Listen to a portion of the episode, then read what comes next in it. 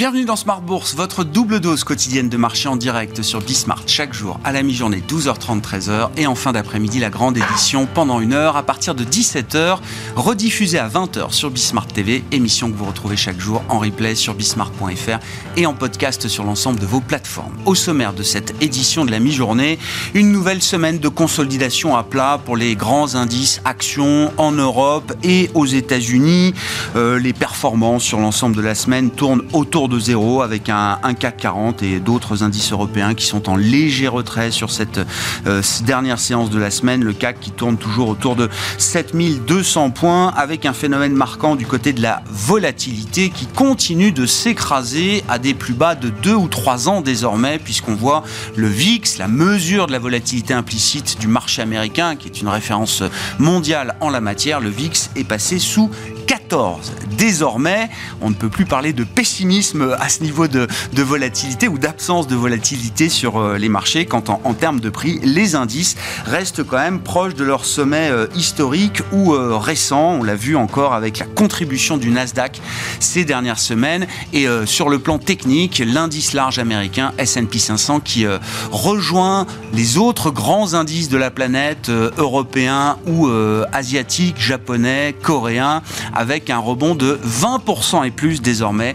depuis son point bas du mois d'octobre, euh, ce qui techniquement signale la sortie d'un bear market qui aurait été un, des bear markets les plus longs de l'histoire pour le marché américain. Du côté des statistiques du jour, l'agenda reste très light, mais euh, on a la confirmation qu'il y a une exception dans ce monde inflationniste aujourd'hui, c'est la Chine avec une absence totale d'inflation recensée sur le mois de mai selon les chiffres publiés ce matin. L'inflation est à 0% d'un mois sur l'autre, elle est à 0% sur un an. La Chine qui est donc le trou noir déflationniste de la planète. Même le Japon a plus d'inflation que la Chine euh, aujourd'hui. On connaît évidemment les problèmes structurels, démographiques ou autres de la Chine et de l'économie chinoise. Néanmoins, cette absence totale d'inflation est quand même frappante dans le monde euh, actuel.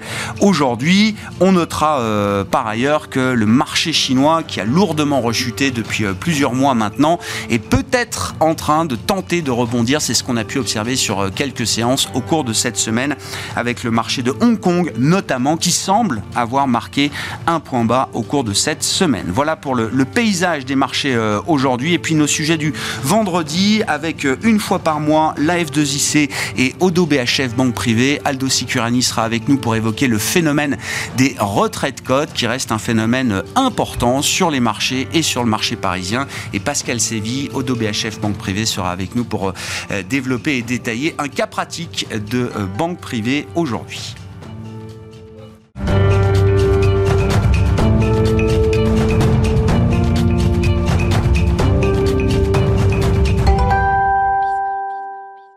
D'abord, évoquons effectivement non pas le sujet des introductions en bourse, mais le sujet des retraites cotes, des sorties de bourse avec Aldo Sicurani. Une fois par mois, notre rendez-vous avec la Fédération des investisseurs individuels et des clubs d'investissement. Aldo, bonjour. Bonjour. Vous êtes euh, délégué général de la F2IC. Effectivement, c'est euh, J'allais dire, c'est la face, euh, la face sombre ou la face cachée de, du, du, monde euh, boursier. On s'intéresse beaucoup, en tant que journaliste ou observateur boursier, aux introductions en bourse.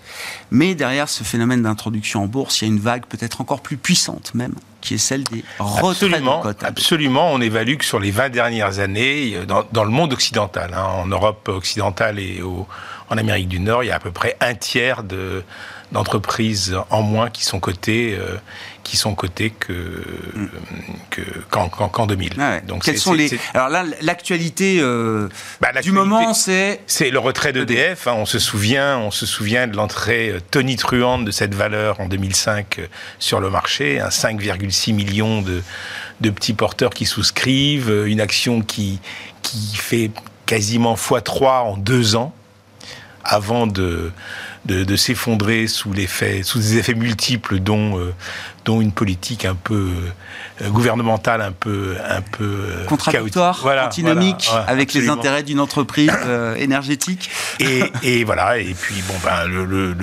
l'État avait récupéré, enfin elle avait mis 15% sur le marché, mais ils en avaient, ils, étaient remontés à 87, 88, donc euh, ils sont sortis à 12 euros. Et voilà, depuis hier, EDF euh, e n'est plus n'est plus coté. J'allais dire, alors EDF c'est à la fois un bon exemple et un exemple assez euh, particulier, puisque oui, c'est toujours resté une entreprise publique, majoritairement dominée dans son capital par l'État français. Donc effectivement, il y avait eu cette petite cession d'un bloc privé sur mmh. le marché, mais il y avait toujours l'idée quand même que la puissance publique était derrière et qu'un jour, potentiellement, effectivement, il euh, y avait... Soit ils en mettraient plus, soit ils retiraient. Oui, c'est ça. Bon. Après, euh, ça existe aussi pour des entreprises qui sont totalement privées, ce phénomène de retrait de code. Absolument. Bah, il, y en a, il, y en a, eu une petite dizaine là sur les cinq, euh, enfin sur les sur le premier semestre. Hein, euh,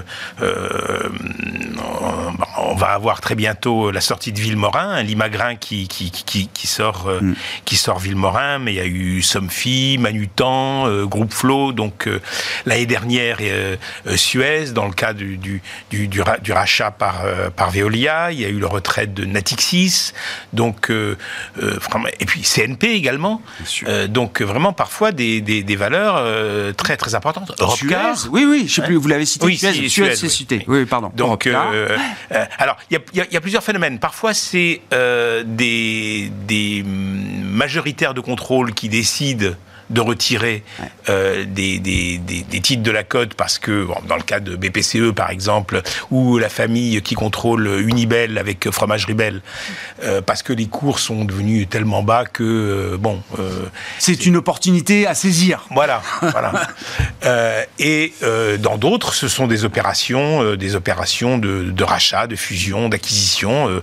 Veolia avec Suez, c'est un cas... et parfois, ce sont des des gros minoritaires qui euh, euh, essayent de se mettre en... Enfin, décident de sortir une société de la côte. Alors il y a un cas très emblématique dans le dans le midi de la France, la société du tunnel euh, Prado Carénage. beaucoup beaucoup d'actionnaires individuels en avaient parce que ça, ça servait de très gros rendement. Sûr. Veolia, euh, Vinci et Eiffage, qui avaient chacun 30% du capital ou 35% du capital, euh, ont fait une offre tellement ridicule que, que bah, les, personne n'a porté ses Oui, c'est ça. Mm. Oui, oui, euh, et vous dites effectivement, il faut pas, il faut bien avoir en tête que, alors, le bilan de l'année 2022 est assez parlant de ce point de vue-là, mais j'imagine qu'on retrouve ce phénomène sur des années précédentes on vit bien un phénomène d'attrition de la cote boursière à Paris, en Europe et aux États-Unis. Sur ces grands marchés développés, c'est une vraie tendance année après année. Oui, alors il y a plusieurs raisons à ça. Alors il y a, des raisons structurelles, c'est-à-dire que pendant de très nombreuses années, ça vous a pas échappé, l'argent était gratuit. Mm.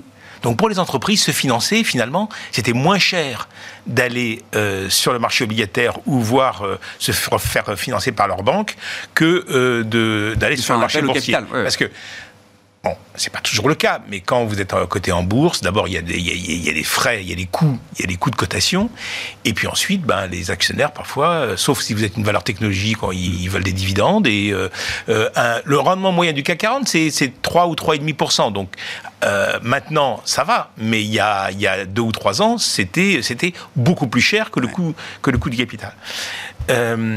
et Ensuite, euh, l'autre phénomène, c'est que euh, voilà, euh, il y a eu des, des allègements de réglementation. Ah qui ont fait que qui ont fait que ça a permis de, de, fluidifier en fait le marché. En France, la loi Pacte de 2019 a sous d'ailleurs, ça a été une, c'est une politique générale en Europe, mm. le, le, le, le, niveau auquel une entreprise enfin, un actionnaire peut demander le retrait de la cote de 95 à 90% Et ça, de passer. Donc, de n'avoir besoin plus que de 90% du capital pour. Et des droits de vote. Et des droits de vote pour obliger, forcer un retrait de la cote, passer de 95 à 90, ouais, ça, ça fluidifie, ça change un peu. Ah oui, c'est énorme parce que si vous êtes à 95, vous pouvez avoir des petits malins qui vont acheter des titres en se disant ils vont pas atteindre les 95%, on va pouvoir avoir une amélioration du prix.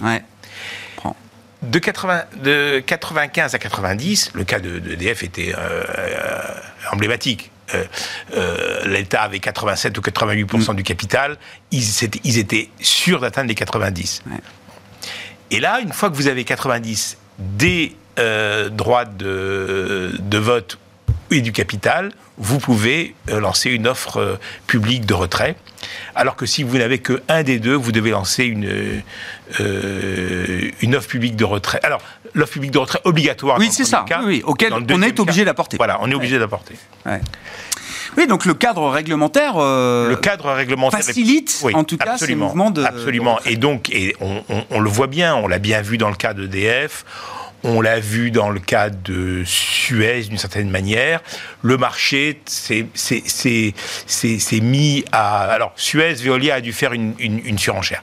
Mais autrement, le marché s'est mis à peu près au niveau, au niveau du prix proposé par le par l'initiateur de l'offre. Ah ouais. Dans le cas de Limagrin et, et, et Villemorin, il n'y a manifestement pas de, de spéculation sur euh, sur le titre. C'est beaucoup plus compliqué de de, de, de pouvoir euh, entraver une, une opération aujourd'hui. Quel est l'effet sur les, les, les, prix proposés pour sortir les entreprises?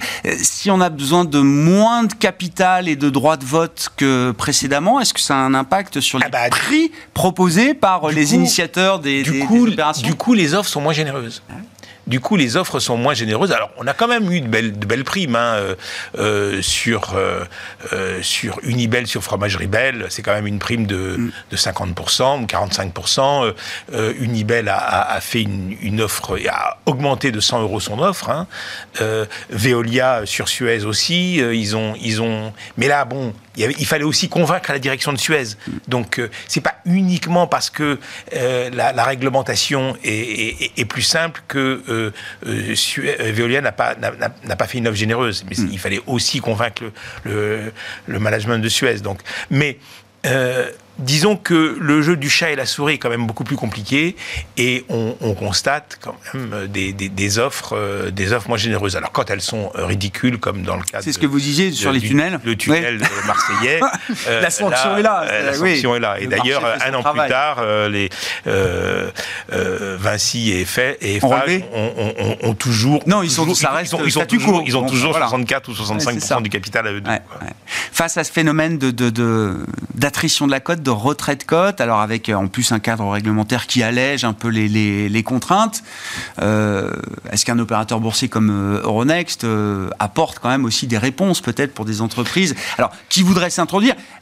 Ou pour qui la question de sortir peut se poser. C'est un discours qu'on a beaucoup entendu chez des patrons de sociétés de petite taille ou de taille intermédiaire. L'opération d'introduction en bourse, évidemment, reste une étape très importante. Ça donne la visibilité, ça permet de lever des capitaux à un moment important du développement de l'entreprise, etc. Un, deux, trois ans après, si la boîte est en autofinancement, s'il n'y euh, a pas de, changement majeur euh, dans les, prévisions, dans la stratégie de l'entreprise, beaucoup estiment que bah, c'est beaucoup de frais, c'est beaucoup de coûts, euh, il faut entretenir une relation avec des actionnaires en permanence, etc. Est-ce que le bilan euh, à l'arrivée est forcément positif? C'est pas évident. Eh ben écoutez, c'est peut-être à des gens comme Guillaume Robin, de, le PDG de Thermador, que vous devriez poser la question parce que eux, ils sont, ils sont en ligne, ouais. ils sont en, ils sont cotés depuis euh, depuis 1987 et euh, ils ont jamais fait appel au marché et ils sont convaincus de l'intérêt d'être ah, ouais. en bourse. Alors euh, c'est vrai que ça apporte une rigueur. Ah ça oui. Ça apporte un prix. structure. Ça structure. Ah, oui. Ça apporte un prix. Bon, il y a quand même des progrès à faire. Je sais que l'association Middle Next est très très vocale. Sur, Mais ils le font. Hein. Enfin, sur, je veux dire, il y a eu beaucoup d'allègements, beaucoup de, de, de, de bon, moi, fluidification aussi pour la cote, pour les cotations, euh, etc. Alors, là, maintenant, ils sont en train de, de, réfléchir à. Enfin, la place est en train de réfléchir à des mesures pour rendre, rendre la, la, la, la place de Paris plus, plus séduisante, ouais. en particulier pour des, des, acteurs étrangers. Moi, ce que je constate quand même, et ce qui m'inquiète un petit peu, c'est que dans un marché haussier, parce que vous l'avez cité tout à l'heure. ouais. hein, euh, On verra jusqu'où le marché euh, est haussier. oui, oui. Ou, oublions, mais jusqu'à fin avril, ouais. on était à 15, 16, 17% sur le CAC 40, hors dividende, euh, et pas d'introduction en bourse. Non, c'est vrai. Et ça, c'est nouveau. Ouais. Il y en a eu à peine une poignée, eu, moins de 5, début, je pense. Hein. Et puis des oui, oui, toutes ça. petites. Toutes petites valeurs. Donc euh, euh, ça, c'est alors que la, alors qu'en normalement c'est une fenêtre de tir. En, en 2021, ouais, ouais, c'était euh, ça se bousculait au portillon. Et là, et je crois que ce n'est pas qu'en Europe. Non. Euh, et, et, donc là, il faut quand même qu'on s'interroge sérieusement sur, sur les raisons de cette, cette désaffection. La place la plus dynamique pour les introductions en bourse dans le monde aujourd'hui, c'est la Chine. Hein. Absolument. Là où il y a le plus d'introductions en quantité, en tout cas depuis, euh, depuis un moment. Merci beaucoup euh, Aldo. Aldo Sicurani, avec nous une fois par mois, notre rendez-vous avec la Fédération des investisseurs individuels et des clubs d'investissement.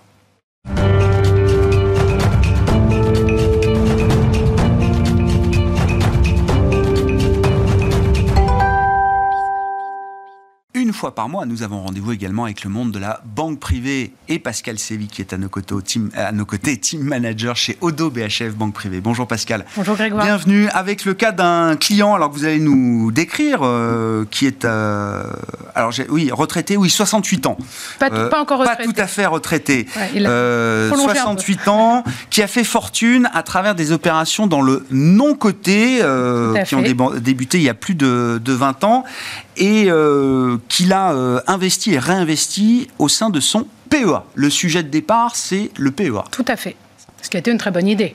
Mais qui devient une moins bonne idée en vieillissant, pour plein de raisons. Ce qui est, non, mais déjà, premier point, c'est le, sa fortune est faite dans le non-coté, et ces actifs-là sont logés dans le PEA. Tout à fait. Premier appel. On mhm. peut avoir du non-coté dans ce plan épargne-action. Alors il y a quand même un certain nombre de conditions qu'il faut respecter. Déjà, quand on acquiert les titres, il faut que ça vienne avec des liquidités qui sont à l'intérieur du PEA. On est toujours dans la limite de versement des 150 000 euros, exactement comme pour le côté. Et une autre particularité, c'est qu'il ne faut pas avoir détenu ou détenir avec un groupe familial plus de 25% de la société. Le groupe familial, c'est le conjoint au PAX, les ascendants et les descendants.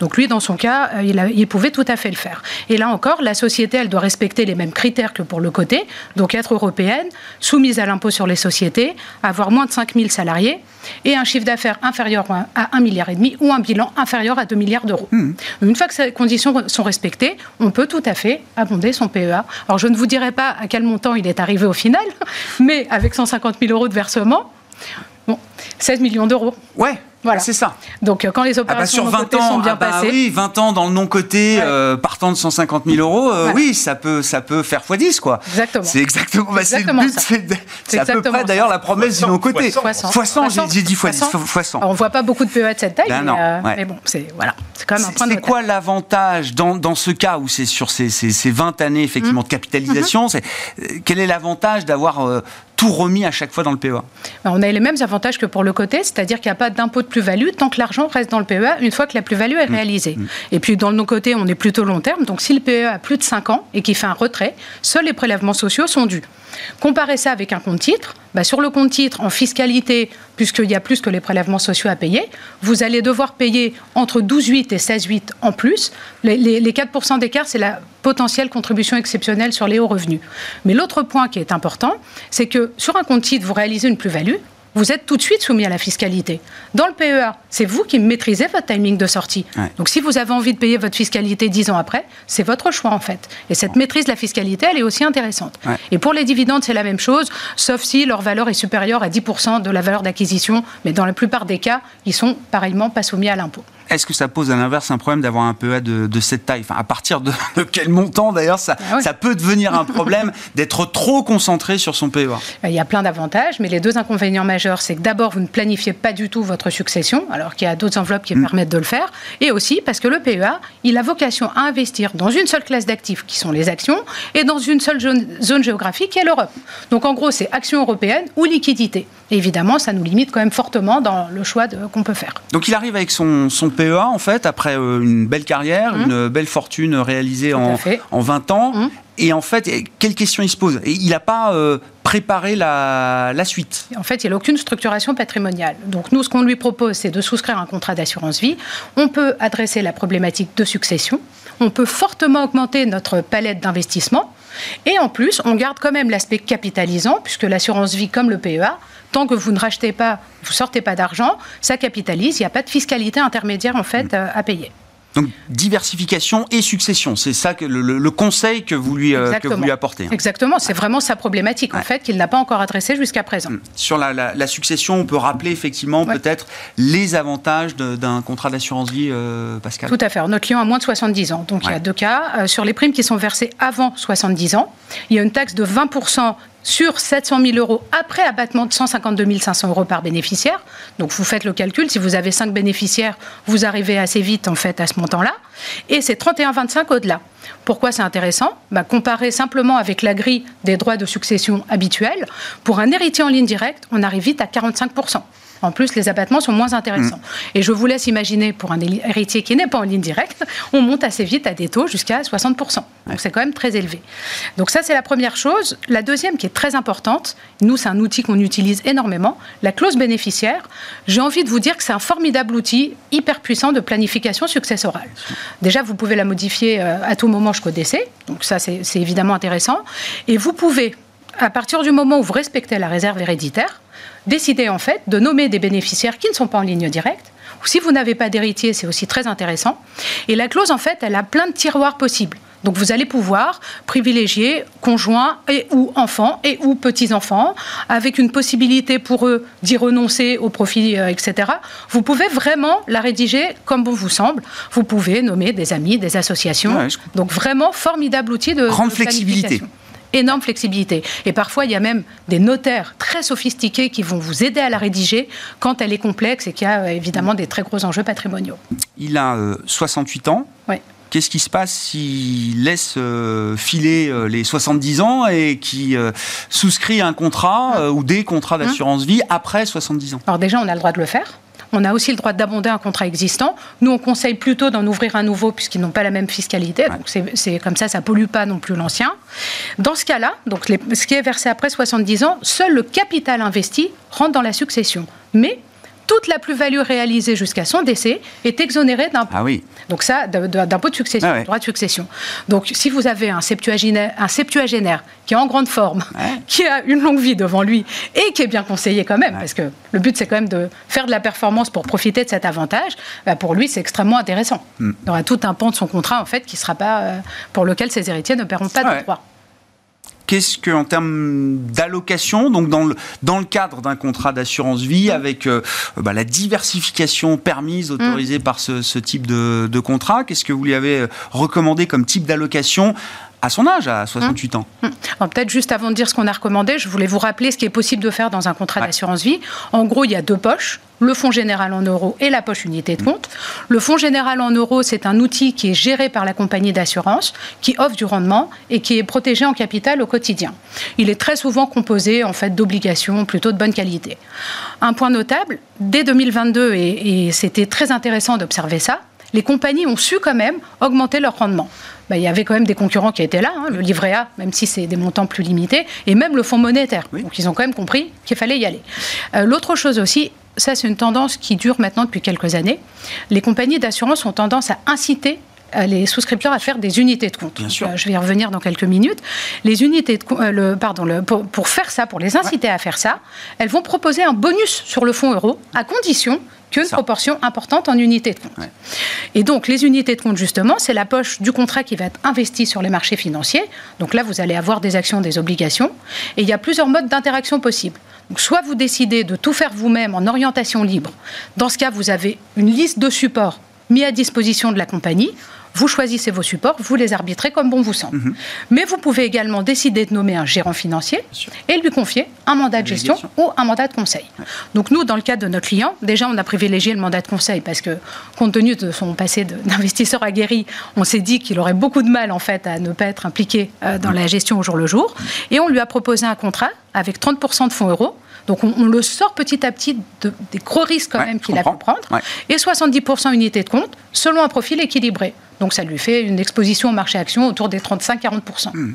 Donc on sécurise un peu euh, en le faisant ça, on le laisse impliquer et on lui permet euh, de aussi avoir accès à plusieurs classes d'actifs et plusieurs zones géographiques. Qu'est-ce qu'on peut dire des différentes, typologies de contrats euh, d'assurance vie? Il y a le contrat français, le mhm. contrat luxembourgeois également, oui, Pascal? Tout à fait. Alors les, les, deux sont possibles, les deux sont tout à fait légaux.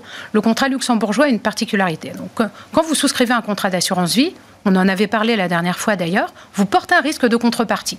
Donc au-delà de bien choisir son assureur, le Luxembourg offre un avantage, c'est qu'en fait, grâce à un système typiquement luxembourgeois, vous êtes créancier de premier rang. Donc si la compagnie était amenée à défaillir, vous êtes remboursé en, priorité. La deuxième chose, c'est que ces contrats sont réputés pour être beaucoup plus souples. Mm. Donc je vais vous donner un exemple. et on a pas mal de clients qui le font. Vous souscrivez un contrat luxembourgeois, vous pouvez avoir vos 30% de fonds euros. Mais vos unités de compte, vous pouvez dire je mets 20% euh, dans un fonds interne dédié, donc ça c'est du mandat de gestion que je confie à la banque A. À côté, je fais mon portefeuille en gestion conseillée dans ce qu'on appelle un fonds d'assurance spécialisé que je confie à la banque B, et vous pouvez multiplier en fait comme ça les supports. Et euh, un point quand même très important, quand vous avez un contrat luxembourgeois, il y a une obligation déclarative comme les comptes à l'étranger. Oui. On, est, on a clôturé hier, oui. période de déclaration d'impôt. Vous pouvez revenir dessus si vous ne l'avez pas fait. N'oubliez pas quand même de le déclarer. Très très important.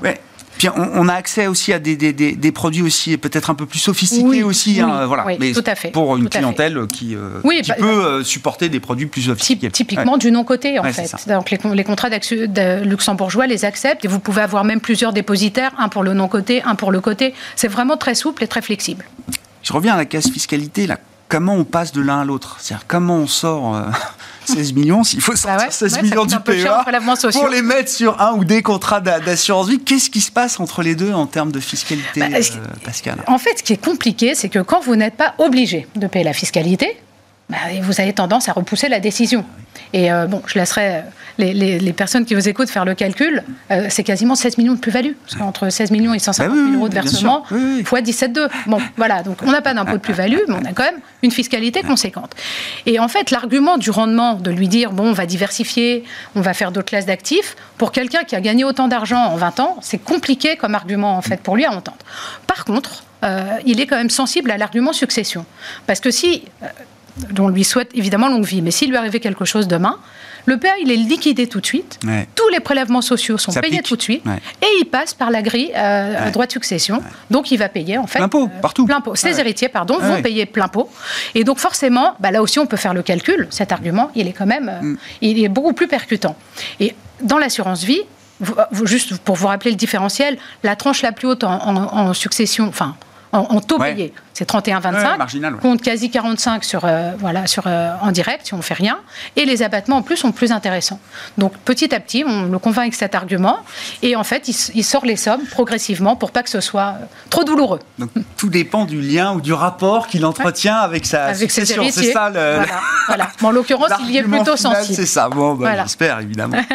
Merci beaucoup Pascal. Merci, pour cette, cet éclairage sur voilà, PEA versus assurance vie dans ce cas pratique de, banque privée que vous nous avez présenté euh, une fois par mois. C'est notre rendez-vous avec Odo BHF euh, Banque Privée et Pascal Sévy qui était avec nous en plateau pendant cette demi-heure. Voilà pour cette édition de Smart Bourse de la mi-journée. On se retrouve évidemment à 17h en direct sur Bismart.